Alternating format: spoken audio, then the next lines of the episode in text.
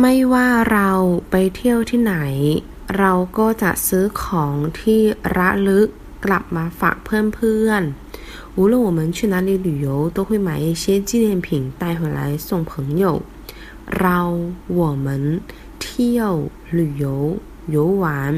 ซื้อหมายของระลึก纪念品